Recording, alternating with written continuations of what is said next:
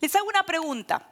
¿Cuántos de ustedes han perdido algo de mucho valor alguna vez? Como un anillo de casamiento, por ejemplo. ¿Alguien ha perdido un anillo de casamiento? Uy, señor, lo encontraron. A ver, no, no lo encontraron. Por aquí, alguien ha perdido algo de mucho valor. Aquí, le manda al frente de la esposa yo creo que, si uno pierde un anillo, que no sé cuánto puede costar, pero uno se desespera, ¿no? Y yo creo que quizá Claribel lo seguís buscando, me imagino. Seguís esperanzada quizá. Pero cuando uno pierde algo es esa desesperación, que no es lo mismo cuando uno pierde un penny o una, monedita de, de cinco centavos, ok, es más, no hay ningún problema. Pero cuando perdemos algo de mucho valor, nos agarra una desesperación tremenda. Yo una vez perdí a Camila, mi hija menor. Sí, hoy nos reímos, pero fue un momento de desesperación tal que yo es el día de hoy y me acuerdo y, tiemblo. Habíamos estado visitando en Argentina a nuestra familia y habíamos salido a un parque, era primavera, era creo que primer, el primer clima lindo de, de, la época, así que ese parque estaba llenísimo, miles de personas ahí con niños jugando, era un parque bien grande, fuimos con toda la familia. Y los que conocen a Camila saben que Camila no se te queda quietita ahí, sino que ella es muy sociable. Y en un momento estamos ahí compartiendo, ¿y dónde está Camila? ¿Y dónde está Camila? Pero pensé que estaba contigo y empezamos así a mirarnos. Es tal la desesperación, las que son madres pueden entenderme, es tal la desesperación que uno siente que esos 5, 10 minutos son los peores de tu vida. Eh, en esos minutos a mí se me cruzaron mil cosas en la mente, que alguien la robó y cómo la encuentro ahora. Ella apenas que habla español, no se puede comunicar. Bueno, imagínense, yo empecé literalmente a correr desesperada. Yo creo que si alguien me veía era, era no sé, entre gracioso y, de terror, como una, una película de terror, buscando a mi hija por todos lados y no la encuentro. Y uno ve gente y parece que no ves a nadie, parece que no tu, mente se pone en blanco, a mí me bajó la presión, empecé a, temblar. Eh, eran cinco minutos, no sé cuánto habrá pasado y no la encontrábamos, y unos por acá y otros por allá, hasta que nos damos cuenta que ella estaba en las hamacas, lo más bien disfrutando en el parque, ni cuenta se había dado de que nosotros la estábamos buscando desesperadamente. Yo me acuerdo que me senté como que me desmayé, fue un momento horrible, desesperante, buscando a mi hija que se había perdido. El Señor tiene esa misma desesperación hoy. El Señor está buscando gente que sigue perdida. Yo como madre de tres hijas, en ningún momento en esa búsqueda desesperante dije, bueno, no importa, tengo dos más. Parece gracioso, pero a veces nosotros pensamos que en el Señor es así, que el Señor nos tiene a nosotros, los elegidos, los escogidos, los predestinados para ser salvos. Y, es cierto, el Señor se goza cuando te ve adorarle, el Señor se goza eh, de tu fidelidad al Señor, el Señor se goza cuando tú estás en santidad y es hermoso. Pero el corazón del Señor, Señor tiene esos sentimientos encontrados, donde ve a sus hijos aquí, salvos, bendecidos, porque estamos bendecidos, amén. Pero ve al perdido y él se desespera. Y su corazón se duele. Y su corazón sigue clamando por esos perdidos que están fuera del reino del Señor. Y saben que a veces nosotros mezclamos nuestra teología porque pensamos, bueno, nosotros fuimos predestinados para conocerle, pero ellos no. Y a veces hasta tenemos una actitud muy ah, despectiva de los perdidos. La palabra perdidos muchas veces hasta tiene una mala connotación. Ah, ese está ahí, perdido. ¿Cuántos hemos dicho así? Está perdido. Ni Dios lo puede salvar. Y despreciamos a aquellos que están en sus pecados, en drogas, en alcoholismo, en prostitución, apartados del Señor. Pero hoy el Señor nos quiere mostrar, y esta es mi oración para ti, hermano y hermana, que podamos sentir el corazón del Señor por aquel que está perdido. Porque el tema central de la Biblia es esa historia de amor, de rescate por aquel que está perdido. El Señor está feliz contigo, pero el Señor no está conforme. Y nosotros podemos estar hoy muy bendecidos, muy cómodos, muy crecidos en el Señor, maduros, que conocemos, wow, las maravillas del Señor. Pero hay miles de personas que todavía siguen perdidas y que el propósito del Señor no es que estén perdidas. El propósito del Señor es ir en rescate por ellos. Así que hoy quiero que vayamos a, entender esto, porque a veces, yo no sé si te ha pasado, cuando hablamos de evangelizar, decimos, ay, pastora, eso que lo hagan los evangelistas, eso que lo hagan los profesionales, eso que lo haga el pastor, eso que lo haga el líder. Yo no me pida a mí que evangelice, porque tenemos un concepto muy equivocado de lo que es la evangelización. Eh, quizá a ti te han enviado casa por casa a golpear la puerta. ¿Cuántos han ido golpeando puertas casa por casa a evangelizar? Aquí algunos, ¿se acuerda? ¿Les pasaba que cuando iban a golpear tú orabas no para que se salve, sino, Señor, que nadie atienda, que nadie atienda, que no abra la puerta? Porque es incómodo hablarle a alguien que tú no conoces, que por ahí se levanta de la siesta y te mira como con cara. ¿Cuántos hemos recibido de otras religiones alguien que te golpea la puerta? Yo los he hecho porque no me molestes. Y es una estrategia difícil. Y es más, cuando tenemos que hablar con alguien que no conocemos, que, que, que quizás está por primera vez y algunos tienen ese don, algunos tienen el don de evangelista. Yo digo que para mi esposo es súper fácil, él se pone a hablar con la cajera de Walmart, de Publix.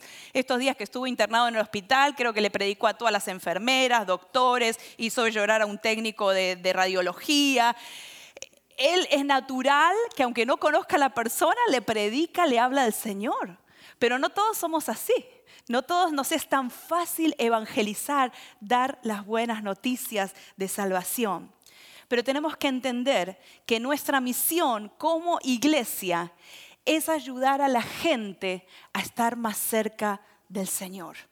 Vamos a pensar en lo siguiente, hay gente que está perdida, como nosotros estamos hablando, y está en una, en una escala de, aquí está el Señor, cuando nos encontramos con el Señor, y hay gente que está en menos 5, menos 7, llámale pecado, llámale cualquier situación que está viviendo, quizá está, como les digo, en, adicciones, vive en pecado, está aquí en menos siete. Nuestra misión como iglesia, porque tú eres iglesia, amén, es llevar a esa gente a encontrarse con Jesús. Pero nuestra misión no termina ahí cuando se encontraron con Jesús. Nuestra misión sigue diciéndole, hey, crece un poquito más madura un poquito más, sé discipulado, porque te necesito en esta misión conmigo. Porque esta misión la hacemos entre todos. Entonces aquel que conoció a Jesús aquí y da un paso de madurez aquí, ya está listo para ser parte de esa misión. Tú no necesitas ser un teólogo, tú no necesitas un montón de conocimiento para predicar las buenas nuevas de Jesucristo. El mensaje de hace dos semanas yo te decía que todos hemos sido llamados por el Señor. Y esta misión de rescate, de desesperación que tiene el Señor, en esta misión estamos cada uno de nosotros. Si nos vamos a Génesis, entendemos que el Señor ha creado todas las cosas, la tierra, los animales, las plantas, el paisaje, todo para bendecir al, ser humano. ¿Cuántos saben eso? En Génesis 1. Dice Génesis 1:26, acompáñenme, vamos a leer un poco de Biblia.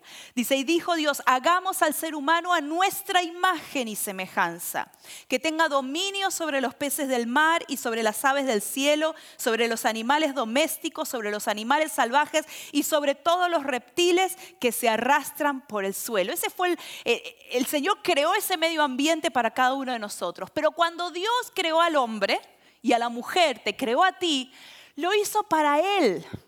Lo hizo para tener una relación personal con el Señor, no para que seas religioso y vayas a la iglesia los domingos. Señor te creó para una relación con Él. Pero ¿qué pasó? El pecado lo que hace es romper esa relación de Dios con el hombre. Y la misión de Dios que comenzó en Génesis, ahí nomás, es restaurar esa relación del hombre con Dios. Pero lo tremendo de todo, y esto es lo que yo quiero que entiendas hoy, es que Él te ha invitado a ser parte de esa misión. No es solo la misión de Dios, no es solo la misión de un grupo elitista de la iglesia, los pastores, los líderes. La misión de rescate es para la iglesia. El Señor no manda ángeles. El Señor podría mandar ángeles y hacer cosas sobrenaturales, milagros con ángeles predicando con una voz de trueno. Imagínense eso.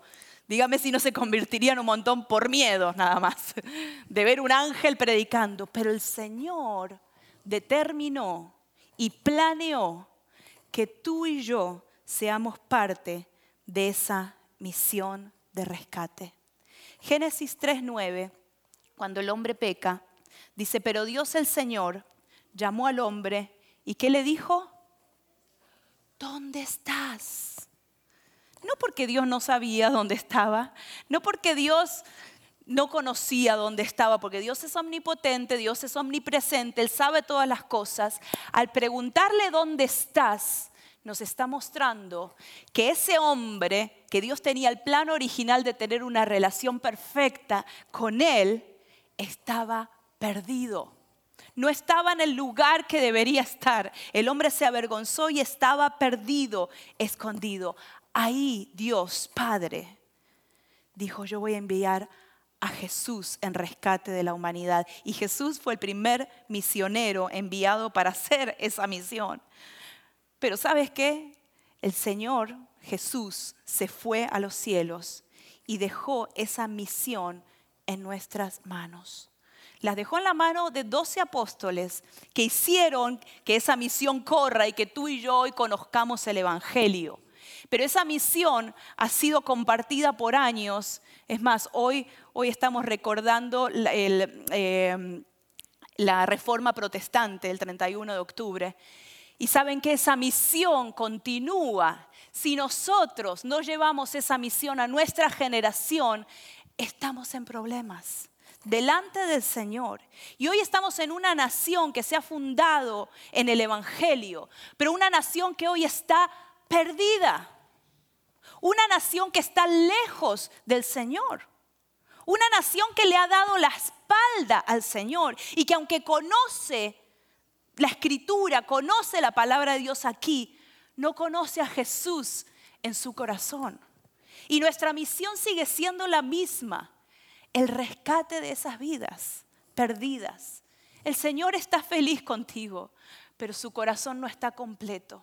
El Señor sigue latiendo su corazón y su, y su misericordia sigue estando por aquel que está perdido. Quiero que vayamos a las escrituras y que veamos cómo Jesús llegaba a las personas con las que se encontraba. Porque yo hoy te quiero dar una estrategia.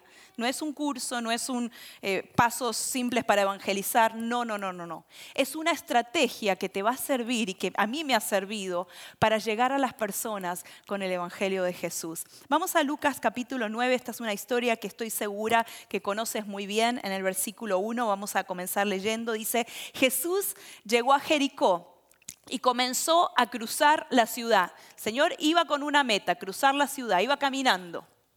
Resulta que había allí un hombre llamado Saqueo, jefe de los recaudadores de impuestos, que era muy rico. Recaudadores de impuestos. Saben que esa gente no era muy bienvenida. Y dice que Saqueo estaba tratando de ver quién era Jesús. Saqueo tenía una necesidad. Saqueo estaba en una búsqueda. La gente hoy está en una búsqueda. Lamentablemente hay tantas cosas dando vuelta por ahí que la gente en esa búsqueda espiritual se mete en sectas, se mete en cosas que no son Dios. Y prueba y se llena de demonios y se llena de, cosas que le afectan a su vida espiritual, pero están en esa búsqueda. Saqueo estaba en esa búsqueda, tratando de ver quién era Jesús, pero la multitud se lo impedía, pues era de baja estatura. Yo lo entiendo a Saqueo. ¿Cuántas veces los que somos de baja estatura sufrimos cuando vamos a un concierto, a alguna reunión, como que, ay Señor, queremos ver y no veo, y, si hubiera un arbolito nos subimos. Yo me imagino a Saqueo ahí tratando de ver qué está pasando. y dijo, bueno, voy a usar este árbol y dice que se subió a un árbol sicómoro para poder verlo, ya que Jesús iba a pasar por allí. Llegando al lugar, Jesús miró hacia arriba y le dijo, saqueo, baja enseguida. Tengo que quedarme hoy en tu casa. Jesús se invitó a la casa de saqueo. Al ver esto, todos empezaron a murmurar. Saqueo era un, hombre perdido. Ese está perdido. Mala connotación. No te juntes con ese. Mala influencia. Estaba perdido. Y dice que al ver esto todos empezaron a murmurar. Ah, oí, ha ido a hospedarse con un pecador.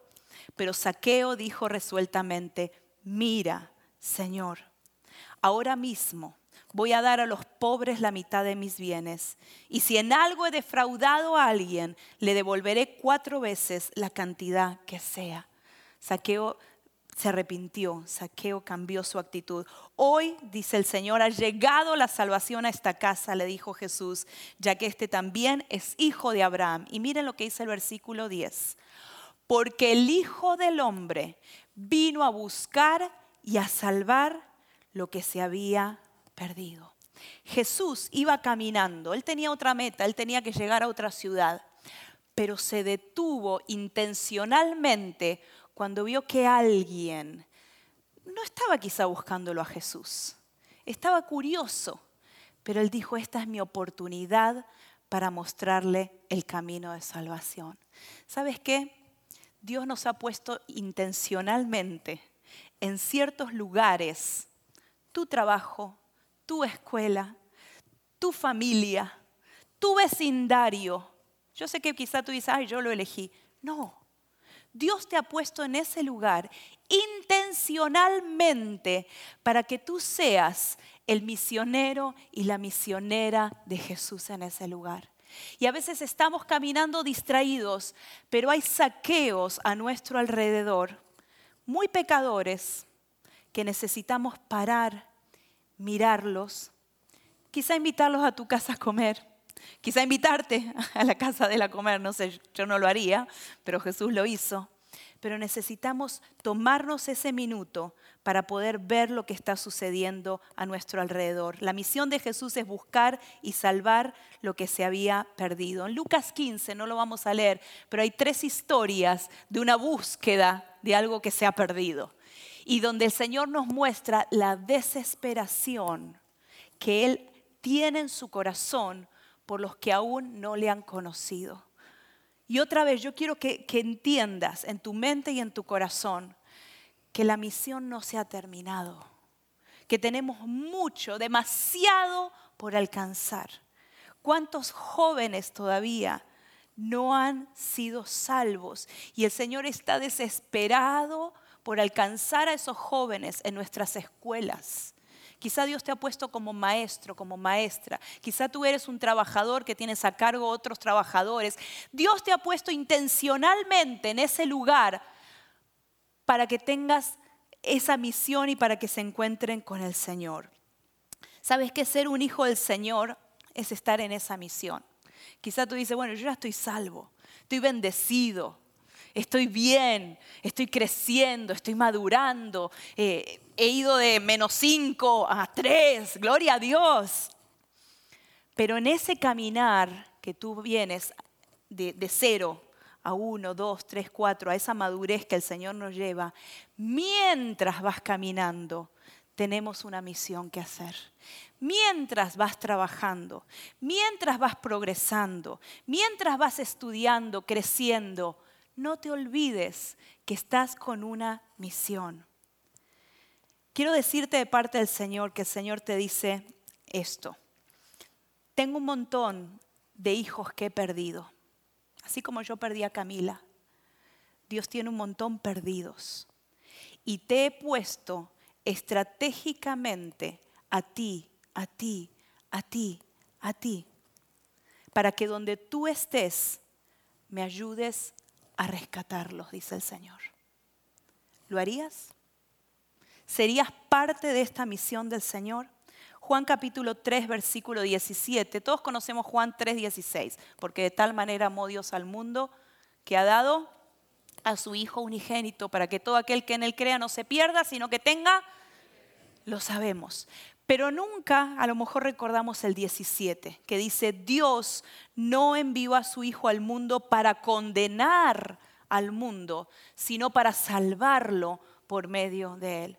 ¿Cuántos de nosotros en algún momento hemos sido condenatorios de las personas que están perdidas? Y hemos dicho, ah, esos, ese que está apartado, ese que está perdido, ese que está en pecado. Y hemos despreciado al perdido.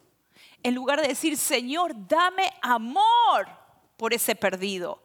Pon una carga en mi corazón por ese perdido, porque el Señor vino para salvarlo a él y a ella. Ese vecino que no te saluda, ese jefe que tú dices, Señor, cámbiame de trabajo. ¿Cuántos han orado por un cambio de trabajo y Dios no te cambia de trabajo? Porque el Señor te ha puesto ahí con propósito. Y tú sigues pidiéndole, Señor, Señor, Señor, renuncio. Y el Señor te ha puesto en ese lugar estratégicamente porque no tiene a nadie más, más que a ti, para ser ese misionero en ese lugar.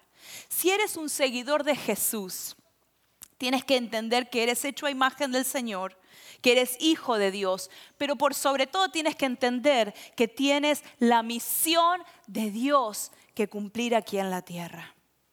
Algunos no lo creen, algunos piensan, Señor, esto es para alguien más.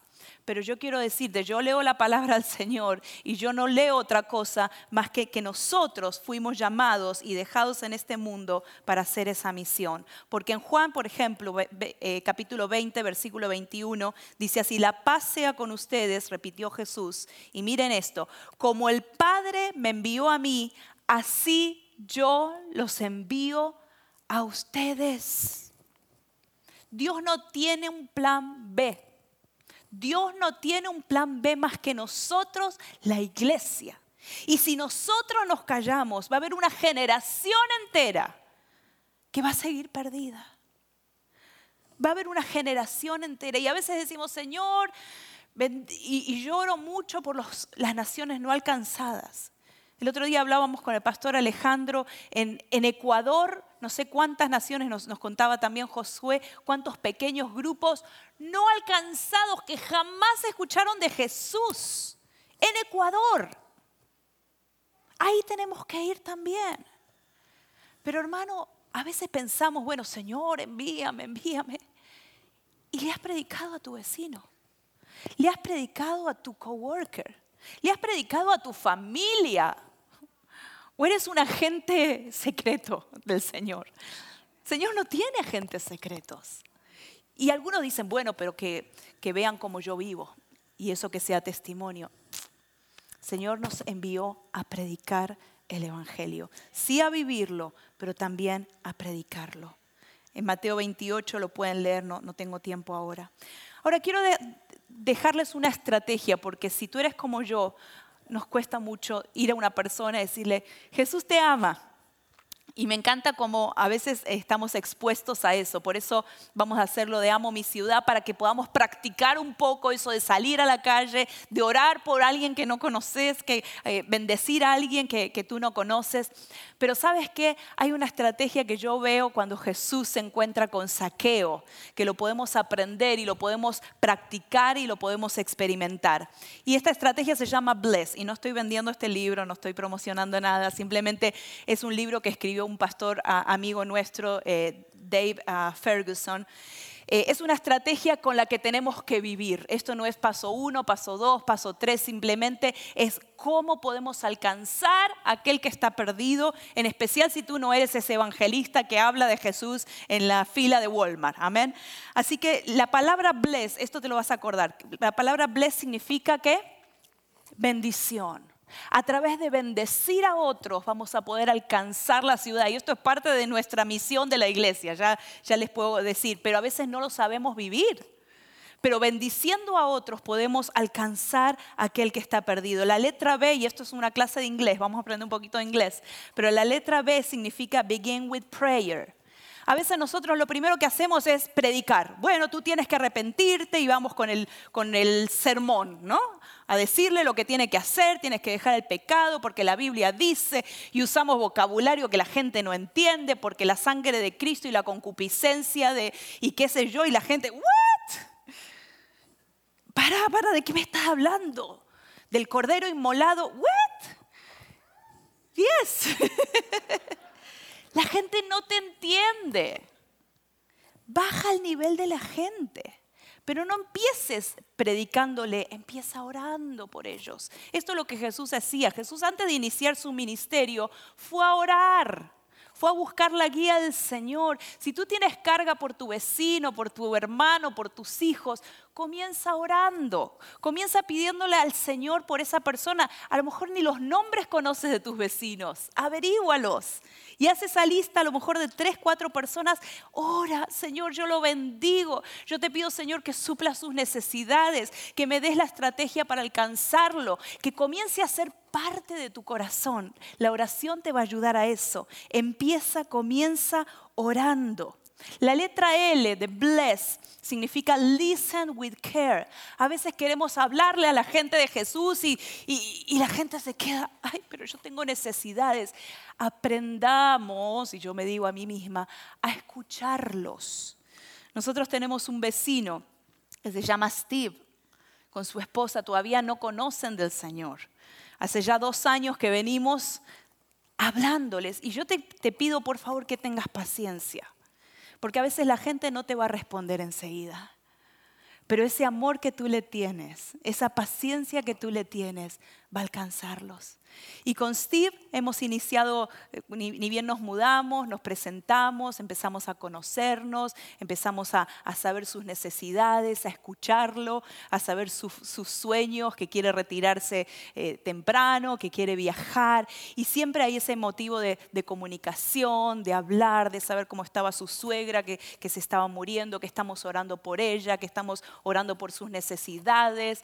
Eh, y, y hay una relación que se ha iniciado de amistad porque aprendimos a escucharlo. Así que Steve ya es nuestro amigo. Pero si el primer día nosotros íbamos, Steve, eh, eh, le regalo el folleto evangélico, ¿no? Y a veces vamos así a la gente y la gente cierra su corazón.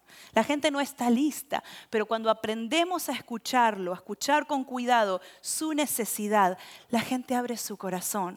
Me acuerdo en Argentina cuando era más joven que ahora, iba a predicar, tenía un, grupo de, jovencitas y habíamos, el Señor puso mucha carga en mi corazón por una, una villa, no sé cómo se llama, como un, eh, un, lugar muy pobre, que hay, hay villas en otros lugares es de gente rica, bueno, en Argentina se lo llama esos lugares bien pobres, que las casas son de cartón, que la gente vive en condiciones terribles. Y el Señor había puesto en mi corazón eh, orar por una chica que no conocía demasiado, pero vieron cuando Dios pone esa carga en tu corazón. Y me acuerdo, yo digo, Ay, Señor, qué, locura las cosas que hacía, porque me metía en esos barrios sola, a veces a, las, a la noche. Yo digo, hoy no, lo, no sé si pero iba a la noche a visitarla porque ella volvía de su trabajo. Y yo creo que fui a verla todas las semanas religiosamente como por un año. Y ella me cerraba la puerta ella me mandaba a la madre, me mandaba a decir que no estaba y yo sabía que estaba. Ella era una chica que andaba en drogas, en una mala vida, pero el Señor puso esa carga. Por un año yo la visité semana tras semana, hasta que un día el Señor quebró su corazón y ella recibió al Señor en su corazón. Pero después de un año de perseverancia, a veces el Señor te va, a te va a poner eso en tu corazón, no bajes los brazos. Quizás has estado orando por, por tus hijos, por tu familia, por tu esposo, por tu esposa, por años. No bajes los brazos. El Señor tiene propósito con esa persona y el Señor te está enviando a ti para que lo escuches, para que seas ese amigo, esa amiga que esa persona necesita. La letra E, y aquí está, no sé si lo podemos poner bless, es eat together, coman juntos. ¿A cuánto les gusta comer?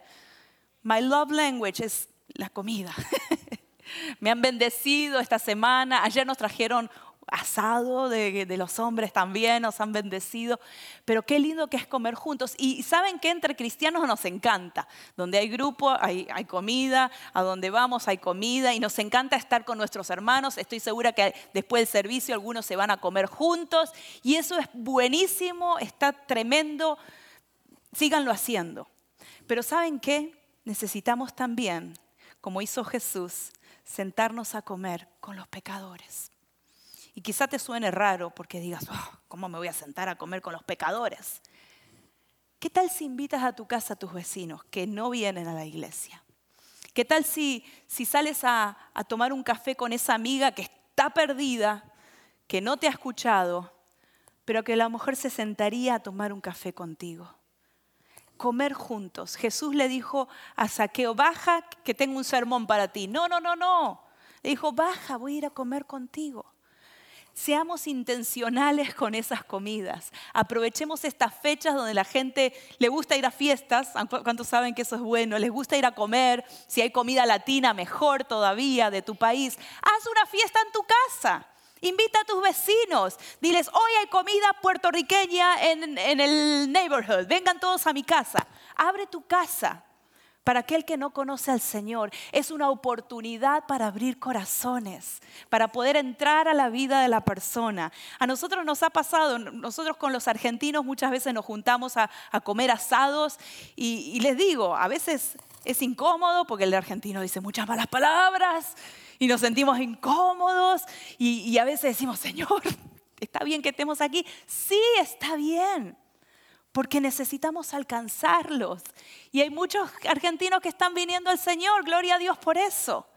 Pero necesitamos comer con ellos.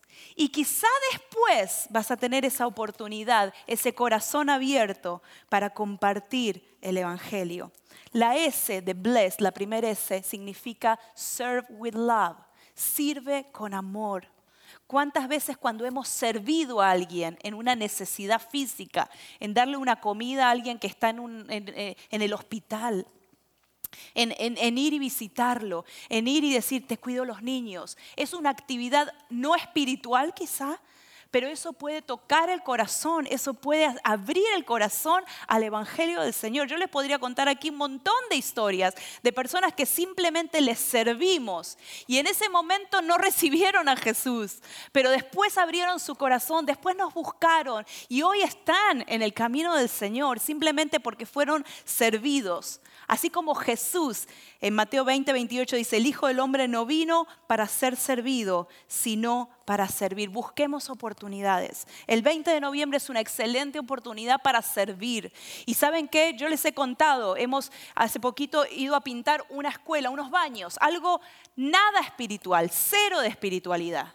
Porque no, no, no, oramos, no reprendimos demonios, ¿no es cierto, Amilcar? No, no es que nos pusimos ahí a cantar coros, no, no, no, fuimos, fueron a pintar un baño.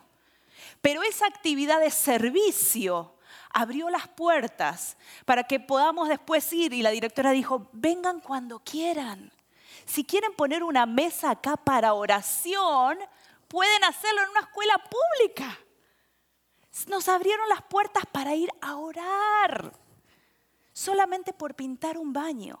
Y a veces pensamos, no, pero eso no es tan espiritual. Te vas a dar cuenta después del 20 de noviembre que el Señor va a abrir esas puertas, que el Señor nos va a permitir servir a la ciudad y que eso va a producir un cambio en las personas que, que son abrazadas. Eso, esa gente que recibía ese abrazo, esa oración, no, no quedó igual. Y yo sé que a lo mejor no están hoy acá, pero estoy segura que esa, semilla fue plantada en su corazón.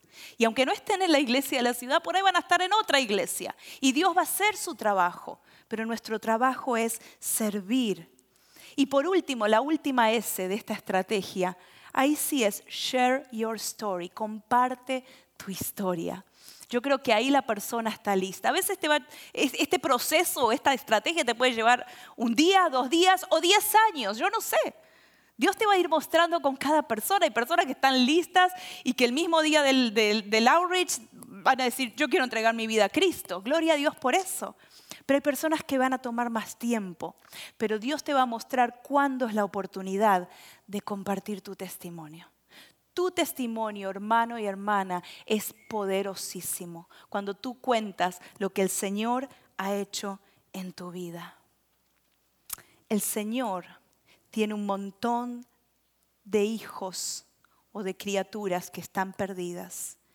Y el Señor te ha puesto estratégicamente donde hoy tú estás para que le ayudes a Jesús a cumplir la misión del Padre, que es rescatar a todo el que está perdido.